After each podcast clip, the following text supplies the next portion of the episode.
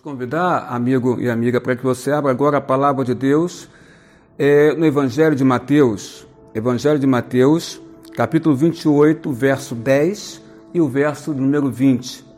O verso 10 diz assim: Então Jesus lhe disse: Não temais, ide dizer a meus irmãos que se dirigem para Galiléia e lá me verão.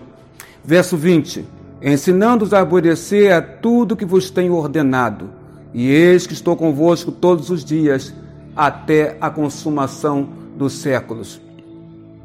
Na cruz do Calvário, nós observamos que Jesus Cristo proferiu sete palavras na cruz.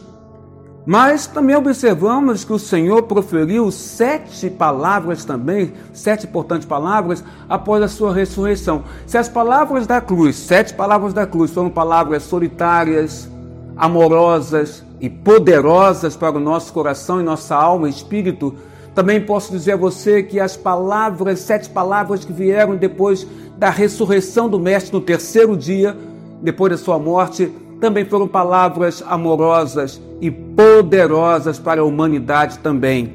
Eu vou separar aqui apenas duas palavras, duas palavras que ele proferiu após a sua ressurreição. E são essas que nós acabamos de ler.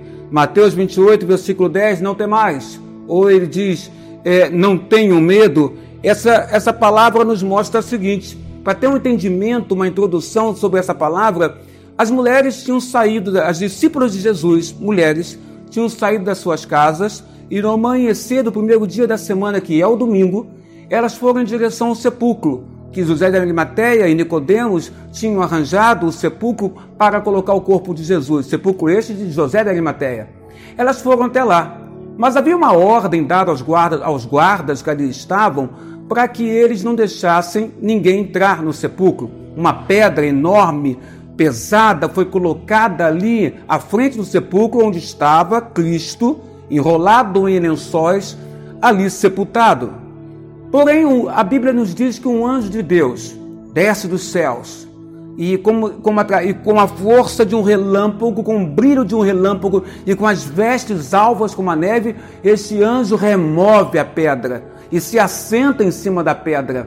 As mulheres que estavam caminhando em direção ao sepulcro e que tinham a intenção de balsamar o corpo do mestre, perfumar o corpo do mestre, que isso não tinha acontecido isso ainda e era costume dos judeus, elas não sabem que a pedra tinha sido removida, não tinham conhecimento.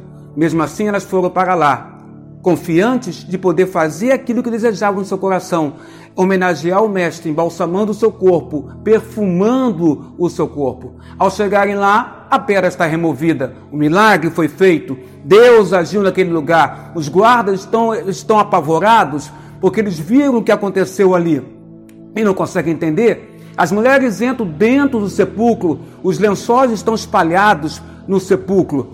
O corpo de Cristo não está naquele lugar. E elas ficam então, irmãos, amedrontadas, quando um anjo do Senhor aparece para as mulheres no sepulcro e dá a elas então uma palavra e diz também para que elas não viessem a temer, não temais. Eles colocam para ela, porque ela não viesse a temer, porque este que elas vieram buscar naquele lugar, que é Cristo crucificado, ali não estava mais. E eles dizem, como ele havia dito, como Jesus havia dito, ele ressuscitou.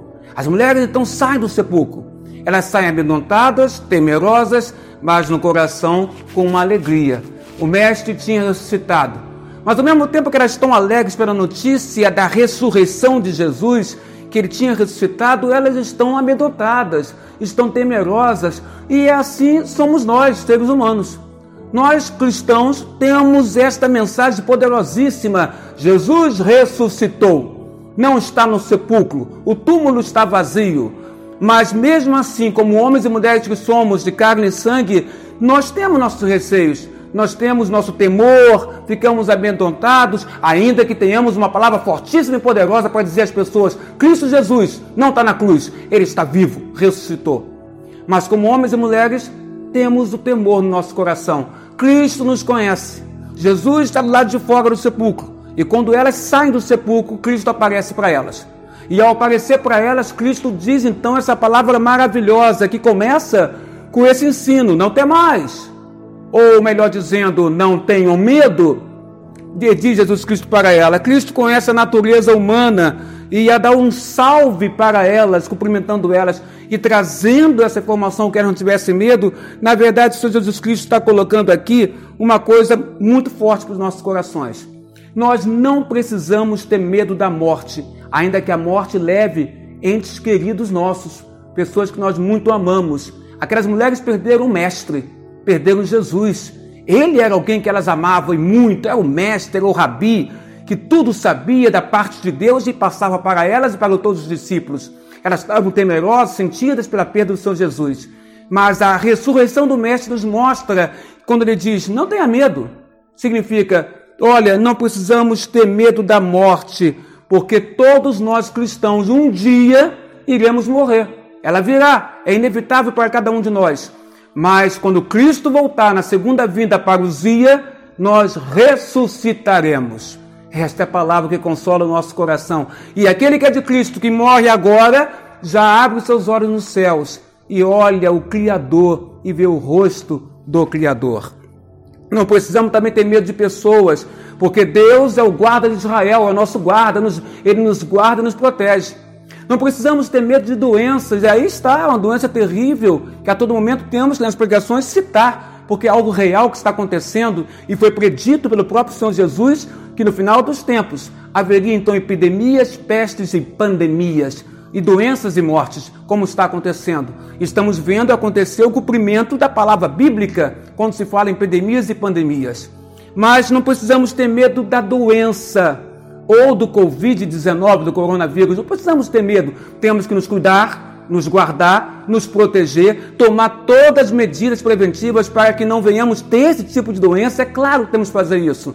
Temos que ser prudentes, a Bíblia nos ensina a ser prudentes, mas não podemos ter medo. Cristo coloca para nós: não tenha medo. Ele coloca para os nossos corações: não tenhas medo. Não tenhas medo é uma evidência do favor de Deus sobre nossas vidas. Não tenhas medo é precedido depois de uma informação básica, de instrução de trabalho. Porque o que, que Cristo falou para aquelas mulheres? Não temais, não tenham medo Ide, dizer a meus irmãos que se dirijam eles para a Galiléia, e lá me verão. Então, quando Cristo fala para elas não terem medo, ao mesmo tempo ele dá a elas uma instrução de trabalho, uma missão para executar. Elas teriam que falar para os discípulos deles, dele Cristo Jesus, que ele queria se encontrar com os irmãos dele, com os discípulos, na Galiléia. Elas tinham uma ordem, uma ordem clara de Cristo a ensinar e passar para aqueles homens também. Quando olhamos isso, observamos, amado, que essa palavra não tenha medo, ela vem e apazigua o nosso coração. Ela acalma o nosso coração. Porque para você trabalhar na obra de Deus, você tem que ter calma, tem que ter paz no teu coração. Então, antes de dar instrução para o trabalho, ele fala: não tenha medo, se acalme, se pacifique, permita que eu, teu Deus, pacifique o teu coração, para que, tendo calma e paz, você possa executar a instrução e o trabalho que eu tenho para você fazer. Jesus, porque Jesus Cristo ressuscitou, nós podemos seguir em frente nas nossas vidas. Precisamos, na verdade, amados, sair depressa do sepulcro. Sair depressa do sepulcro porque temos uma grande informação a ser dada. E não é uma qualquer informação, é uma informação nova. Uma informação tão nova, o Evangelho da Salvação, que é uma informação que gera novidade de vida nas pessoas que receberem através da ação do Espírito Santo no coração. A igreja tem uma informação. A informação que a igreja tem para dar ao mundo é nova. E é tão nova que gera novidade de vida na vida de todo homem e mulher que recebe a Cristo como seu Senhor e Salvador pela ação do Espírito Santo. Precisamos fazer como aquelas mulheres fizeram, ao sair do sepulcro, porque o sepulcro não é o nosso lugar, o sepulcro está vazio, o Mestre não está mais lá, ele está aqui fora, ele está aqui fora para nos dar ordem, nos deu ordens para trabalharmos na sua obra. Então nossas vidas têm um sentido, ainda que possamos ter medo, nossas vidas têm um sentido, e por isso Cristo fala: não tenhas medo, tenha paz, para poder fazer aquilo que estou passando para você poder fazer. Cristo é aquele que coloca para nós, quando ele aparece às mulheres, elas abraçam os pés de Jesus e elas o adoram, adoram ao Senhor Jesus. Precisamos adorar o Mestre, precisamos adorar o Mestre que ressuscitou, que está vivo. Precisamos abraçar os seus pés, pés formosos que trazem notícias novas e maravilhosas de salvação para um mundo que está perdido.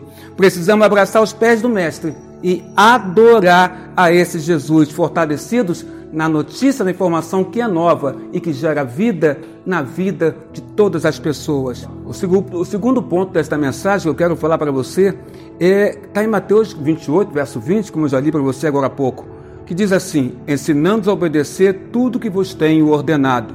E eis que estou convosco todos os dias até a consumação dos séculos. A segunda palavra amorosa e poderosa de Jesus após a sua ressurreição e que nós observamos aqui é a palavra que ele fala: Eis que estarei convosco até a consumação dos séculos.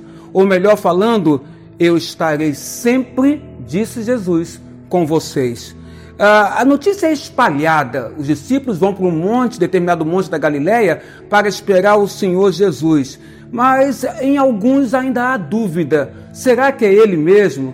Será que ele ressuscitou mesmo? Será que é ele mesmo que está nesse monte querendo falar conosco? Alguns que estavam ali dos discípulos tinham dúvidas ainda se era o Senhor Jesus. Jesus então está um pouco distante, parece que o mestre fica um pouco distante antes de se aproximar deles, para dar aquela oportunidade deles processarem na memória, organizarem seus pensamentos, a sua reflexão e poder olhar para ele e verificar que de fato quem estava ali era o mestre era o Senhor Jesus, o mestre vivo, o mestre ressurreto, o mestre, o mestre que no terceiro dia ressuscitou, como ele tinha dito sempre para os discípulos, que isso haveria de acontecer e que eles se esqueceram dessa palavra do Senhor Jesus.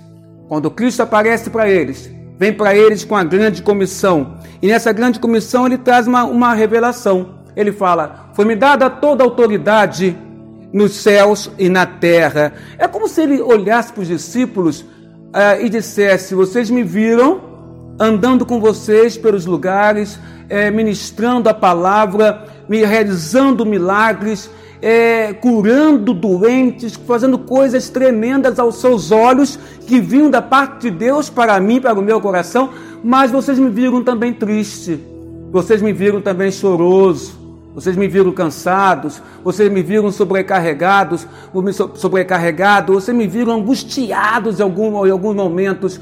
E isso era proveniente da limitação que eu estava, como 100% Deus, mas também 100% homem. Mas agora que eu ressuscitei, não mais essas limitações tenho aqui para apresentar a vocês.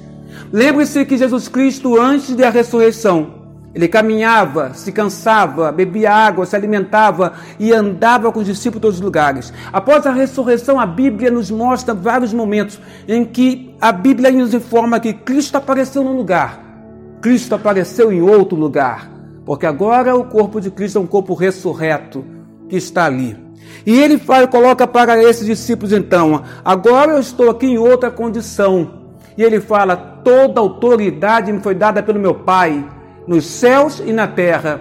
Os poderosos da terra nunca tiveram e nem podem ter domínio sobre mim. Ao contrário, os poderosos da terra terão que ser, terão que se humilhar perante a mim, Jesus Cristo, Filho de Deus. Jesus é o Rei dos Reis é o Senhor dos senhores. Jesus é aquele que tem domínio sobre todas as coisas. E agora, ressurreto que ele está, e há poucos momentos, depois de 40 dias andando na terra, se apresentando aos seus discípulos e a várias pessoas, ele vai subir aos céus, se elevar aos céus, mas elevando aos céus, ele haveria de enviar à terra o Consolador, que é o Espírito Santo. Você, irmão e irmã que está me ouvindo e vendo esse vídeo, você sabe que em você está o Espírito de Deus, o Espírito Santo, que governa, que instrui, que lembra a igreja de tudo que o Mestre fez nesta terra.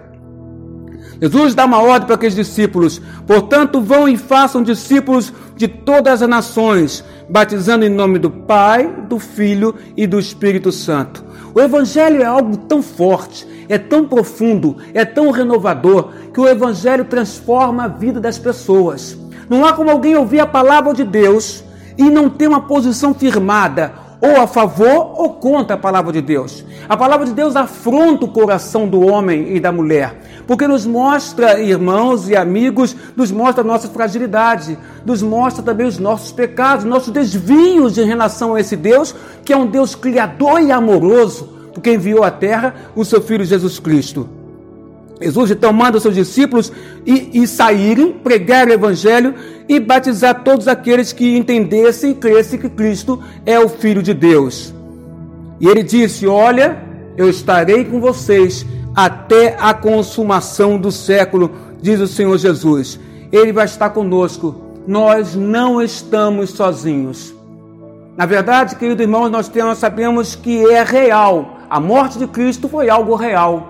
Sabemos também que a ressurreição de Cristo é algo real. Aconteceu, o túmulo, o sepulcro está vazio, o mestre não está lá, a cruz, não também Jesus nela não está. Então sabemos que sua morte é real, sabemos que a sua ressurreição é real, testemunhada por mais de 500 pessoas ao longo de 40 dias depois que ele ressuscitou. E sabemos também que além da morte ser real e da ressurreição ser real, é real a promessa dele que diz para mim e para você que ele vai estar conosco até a consumação dos séculos. O Senhor Jesus Cristo vai estar conosco.